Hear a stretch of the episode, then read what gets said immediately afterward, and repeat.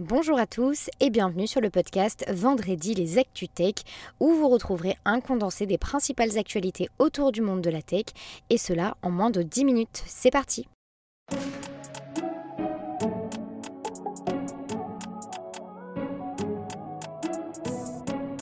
PayPal lance son propre stablecoin adossé au dollar en partenariat avec Paxos. Ce stablecoin, moins volatile que les principales crypto-monnaies, sera utilisé pour les paiements via PayPal aux États-Unis. Il permettra des transferts entre le wallet PayPal et des portefeuilles de crypto-monnaies, des transferts gratuits entre particuliers, des achats en ligne et la conversion dans d'autres crypto-actifs. Cette initiative pourrait favoriser l'adoption des crypto-monnaies comme moyen de paiement, en particulier pour les paiements internationaux et l'e-commerce transfrontalier. Interpol a démantelé la plateforme 16shop qui vendait des kits de phishing as a service. En collaboration avec les polices japonaises et indonésiennes, Interpol a arrêté trois personnes et saisi des biens. Lancée en 2018, cette plateforme proposait des campagnes de phishing clés en main, ciblant des entreprises telles qu'American Express, Apple, Amazon et même PayPal.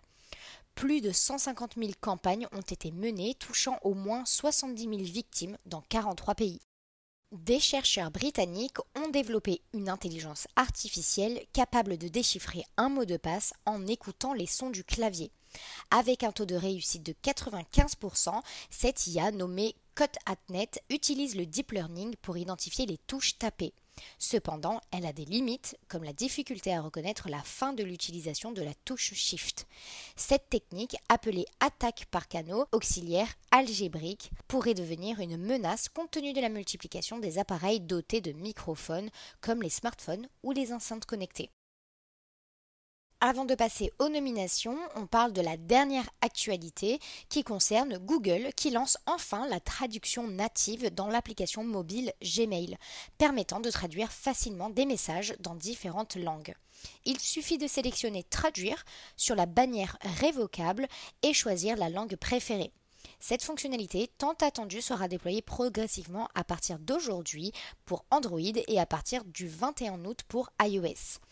Cela bénéficiera à tous les clients et utilisateurs de Google Workspace avec un compte Google personnel.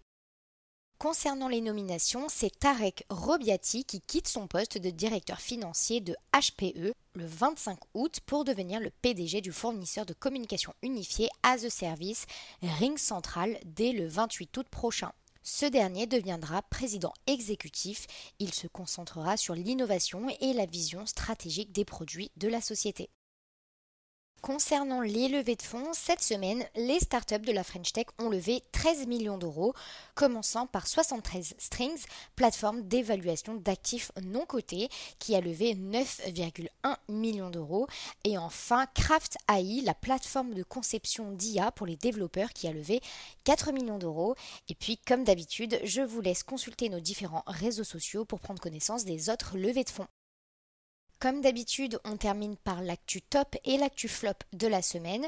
Cette semaine, l'actu top concerne les marchés européens qui sont en hausse en anticipation des données sur l'inflation américaine. Le 440 à Paris gagne 1,39%, le DAX à Francfort monte à 0,89% et le FTSE à Londres progresse de 0,59%. Certains ont même vu leurs actions grimper, comme notamment Alliance et Zurich et le secteur du luxe bénéficie de la levée de certaines restrictions de voyage en Chine, enregistrant une progression de 1,34%. Et enfin, l'actu flop concerne Yahoo France qui réduit ses effectifs de 60%, supprimant 34 emplois sur 57, principalement dans l'équipe commerciale. Cette décision fait partie du plan mondial de suppression de 1600 postes annoncé par Yahoo. Cette restructuration découle du rachat de Yahoo par Apollo Global Management en 2021 et le groupe abandonne sa plateforme publicitaire SSP et a fermé la plateforme Gemini au profit d'un partenariat avec Taboola. Les bureaux Yahoo en Europe ont été impactés, notamment en Italie, en Espagne et au Danemark. C'est déjà la fin de notre vendredi, mais vous le savez, on se retrouve la semaine prochaine pour les nouvelles actualités autour du monde de la tech.